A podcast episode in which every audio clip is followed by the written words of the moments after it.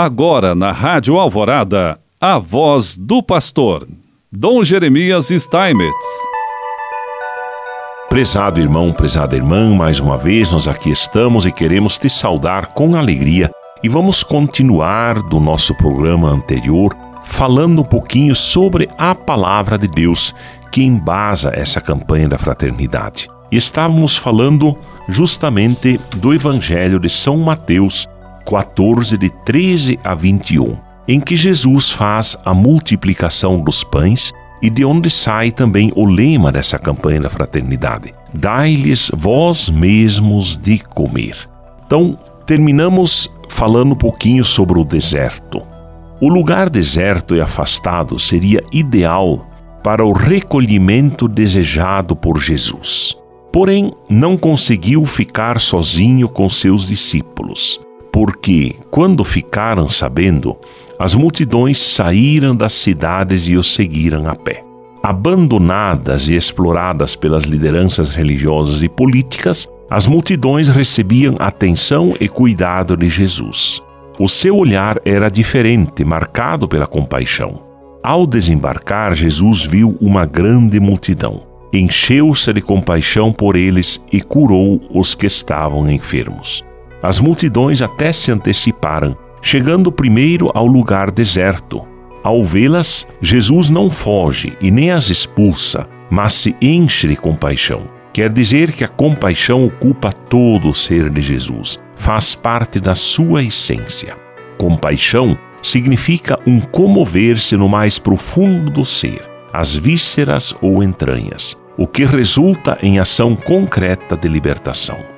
Não se trata de um mero sentimento, mas de ação libertadora. Por isso, ele curou os que estavam enfermos, isto é, todas as pessoas destinatárias privilegiadas da misericórdia de Deus, doentes, aflitas, pobres, abandonadas, exploradas, como o Evangelho de Jesus é um programa que contempla a vida em todas as suas dimensões. Essas classes de pessoas são as primeiras contempladas. O que os discípulos sentiram, no entanto, foi diferente de Jesus.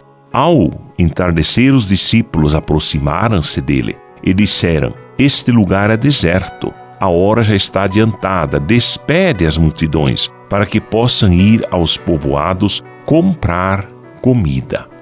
Apesar do tempo de convivência e aprendizado, os discípulos ainda não tinham assimilado a lógica da partilha, da solidariedade. Diante disso, a resposta de Jesus é uma repreensão. Jesus, porém, lhes disse: Eles não precisam ir embora, dai-lhes vós mesmos de comer. Como se vê, Jesus compromete os discípulos é necessário que se sintam responsáveis diante das necessidades dos outros. A comunidade cristã não pode assistir indiferente à fome no mundo. A mensagem de Jesus é um programa de vida que contempla também a dimensão material. Portanto, saúde e alimentação devem ser prioridades na comunidade cristã.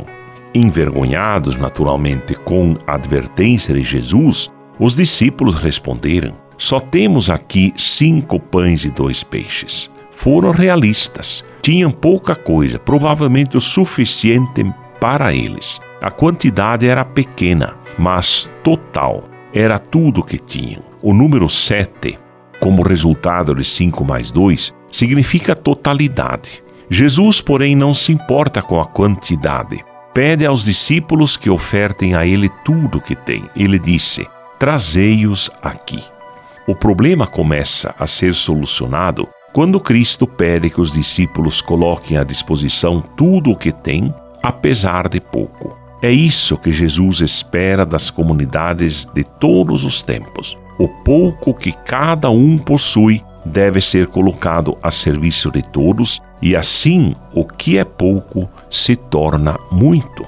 É interessante perceber que os discípulos recebem a responsabilidade de curar a fome, o que se fez, se faz pela partilha, mas tudo deve passar por Jesus. Na continuação, diz o evangelista, que mandou que as multidões se sentassem na relva, Então tomou os cinco pães, os dois peixes, ergueu os olhos ao céu e pronunciou a bênção. Partiu os pães, deu aos discípulos e os discípulos os distribuíram às multidões. Jesus toma a iniciativa e age como verdadeiro pastor. Como se vê, trata-se dos mesmos sinais que Jesus fez durante a última ceia, quando instituiu a Eucaristia. E assim Deus nos abençoe em nome do Pai, do Filho e do Espírito Santo. Amém.